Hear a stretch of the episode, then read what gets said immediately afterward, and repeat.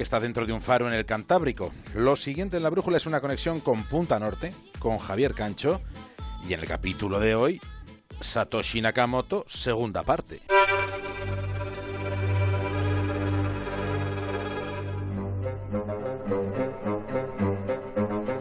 Como decíamos ayer, Satoshi Nakamoto es alguien que podría ser cualquiera y que sin embargo no podría ser casi nadie.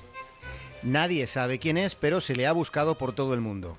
Lo que esta noche nos disponemos a hacer es un perfil.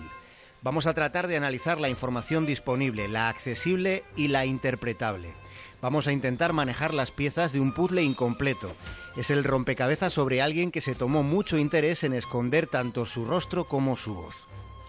Entre lo que se sabe está el hecho de que Satoshi Nakamoto diseñó el Bitcoin y de ese modo logró culminar la primera gran blockchain de, de, la historia. Blockchain, que es una tecnología que lo ha cambiado todo para siempre. Lo ha cambiado todo porque estas cadenas de bloques son la espina dorsal de una base de datos revolucionaria con una potencialidad descomunal. Satoshi Nakamoto estuvo en la propulsión de ese sistema.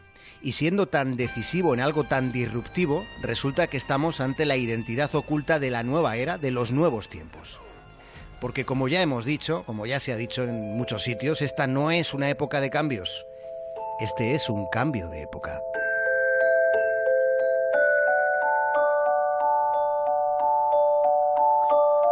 Al principio de todo, Satoshi Nakamoto escribió con su avatar en la plataforma P2P Foundation, escribió que es un hombre que vivía en Japón y que había nacido el 5 de abril de 1975. Probablemente la persona que está detrás de Nakamoto construyó un perfil en la red en el que había aspectos que coincidían con su realidad y había otros aspectos que fueron inventados. En él, en ella o en ellos hubo una intención de camuflaje desde el principio. Probablemente quiso que el resto pensara que su nacionalidad es japonesa. Se definió como japonés y como hombre. Pero se intuye, digamos que se sospecha con fuerza que no es japonés. Nunca escribió absolutamente nada en la lengua nipona. Pero además los textos disponibles de Nakamoto que se han escudriñado al milímetro han deparado algunas claridades. Se ha descubierto, como ya destacábamos ayer, que en esos textos hay muecas, hay rasgos idiomáticos en su forma de expresarse que nos colocan ante una primera evidencia.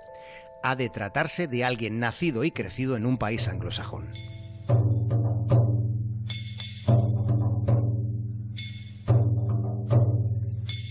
Otra de las evidencias sobre Nakamoto son sus conocimientos.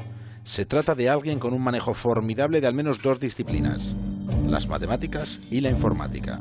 Teniendo en cuenta esa formación tan específica y tomando en consideración este ámbito concreto de la criptografía en el que debió haberse movido previamente, nos encontramos con que en realidad son pocas personas en el mundo las que podrían tener posibilidades de ser Satoshi Nakamoto. Este ha sido desde el principio el punto de partida de todas las investigaciones periodísticas que se han hecho.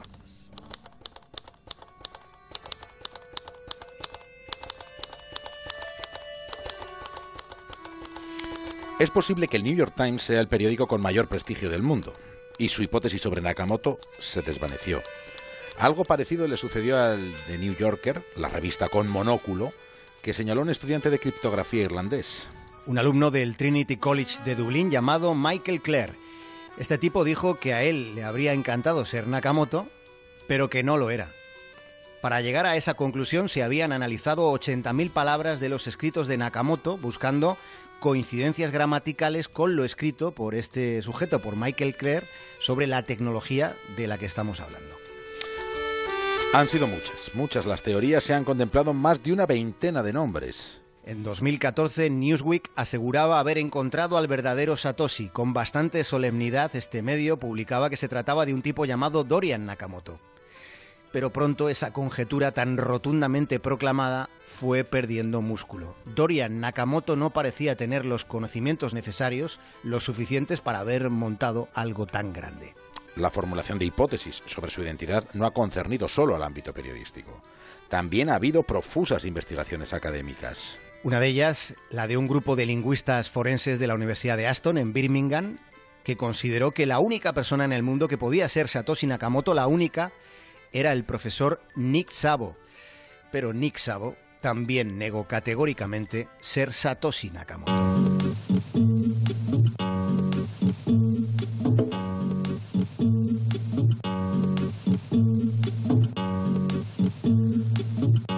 Hace algunas semanas se ha formulado la última teoría sobre Satoshi. Quizá no ha tenido todavía una repercusión expansiva, pero está siendo muy comentada en el ámbito tecnológico. El planteamiento de esta hipótesis dice que la persona que está detrás de Nakamoto es Bram Cohen, el creador de BitTorrent.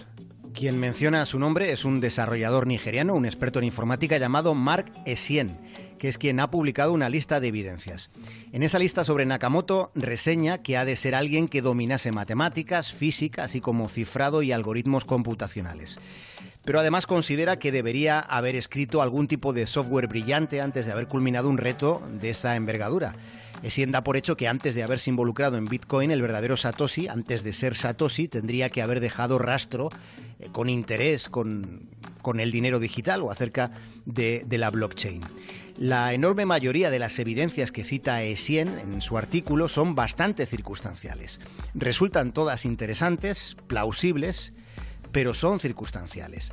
Además de ajustarse al perfil tipo de alguien como Satoshi por su formación, por sus precedentes, Maresien señala que cuando Satoshi empezó a postear sobre Bitcoin, los escritos de su hombre, de Bram Cohen, en su blog, se redujeron drásticamente.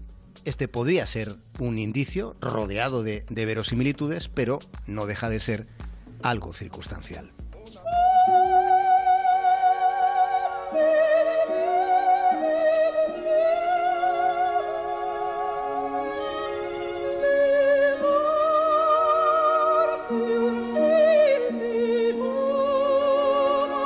Si entre lo poco que Nakamoto dejó entrever estaba que era japonés y que era hombre, cabe plantearse entonces un pequeño silogismo. Si dijo que era japonés y no lo era, puede que tampoco la segunda parte de su descripción sea cierta. Puede, por tanto, que fuera una mujer. Puede que lo sea. Y sin embargo todavía no se ha establecido como hipótesis por ningún medio de comunicación en el mundo esta posibilidad, la posibilidad de que una mujer pudiera estar detrás de la identidad de Satoshi. Sí sabemos algo que resulta muy descriptivo. Los datos sugieren que el 94% de la riqueza de todos los Bitcoin que hay en el mundo, el 94% pertenece a propietarios masculinos. Bitcoin, como se decía del brandy soberano, es cosa de hombres, o al menos lo parece. De modo que sería una hermosa sorpresa que quien creó todo este asunto fuera alguien femenino. Alguien que ha pensado más en la durabilidad de su creación que en la pomposidad del estrellato que le habría deparado que se supiera quién es. Incluso, ya lo dijimos ayer, la posibilidad de ganar un premio Nobel.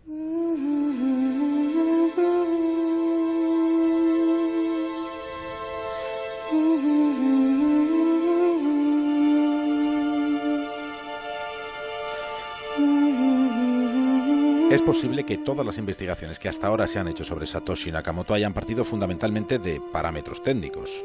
En esa búsqueda es posible que se hayan desdeñado bastante la mayoría de los descriptores psicológicos que hay en torno a las huellas que ha dejado Satoshi. Es probable que no se haya valorado lo suficiente la férrea voluntad de anteponer el, el proyecto a la individualidad de quien lo creó. Reparemos en la superlativa dificultad que comporta haber mantenido su identidad en secreto durante toda esta década. Respecto a este gran detalle, pensemos en algo que nos parece que tiene suma importancia en la cuestión a la que nos estamos enfrentando. Pensemos en la claudicación absoluta de la privacidad que describe Marta García ayer en su libro El fin del mundo tal y como lo conocemos. Pensemos en la, en la privacidad que hemos perdido todos y resulta que la red no solo sabe mejor que nosotros quiénes somos, sino que también sabe quiénes vamos a ser, sabe qué vamos a hacer, cómo y cuándo. Y sin embargo, ni la red ni nadie sabe quién es Satoshi Nakamoto.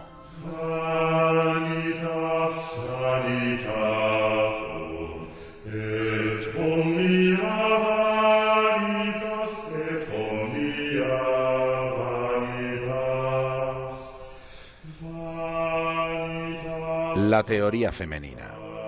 Vanitas vanitatum et omnia vanitas. En los oráculos más remotos de la cultura occidental encontramos la beta más existencialista del eclesiastés. Vanidad de vanidades. Todo es vanidad.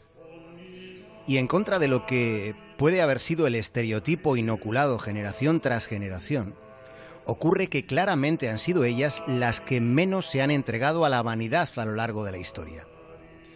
Durante el siglo XX, algo, y solo algo, empezó a cambiar, pero hasta hace unas décadas han estado siempre en segundo plano, siempre anteponiendo las necesidades del hombre, siempre pensando en lo colectivo, siempre contemplando antes el proyecto, la familia, antes que ellas mismas.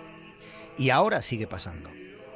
Ahora hacen malabares laborales y familiares para poder tener una actividad más allá de lo doméstico. Así que desde un punto de vista psicológico, con todas las, las poliédricas trazas o enfoques que, que son posibles en un asunto tan complejo como este, sucede, y así lo podemos decir, que el comportamiento de Satoshi Nakamoto, desde ese punto de vista psicológico, ha sido un comportamiento profundamente femenino.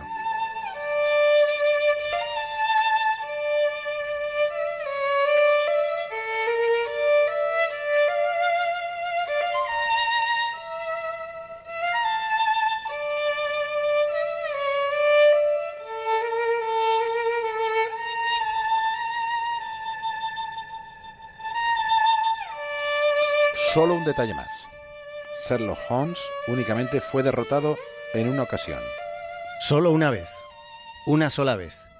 Y la única vez que alguien sorprendió su portentosa inteligencia, Sherlock Holmes hubo de inclinarse ante alguien llamado Irene Adler.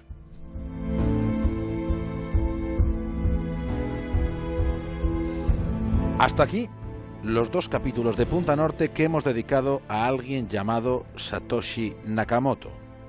Es posible que la historia continúe, pero no sabemos cuándo.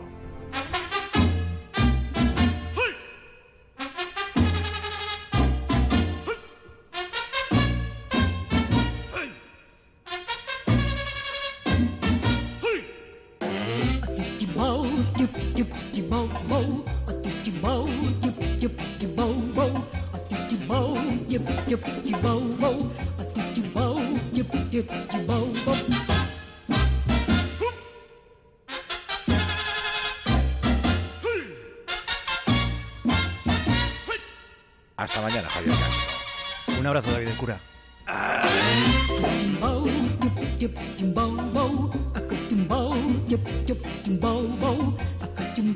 La brújula. Pienso que qué bien hice en traer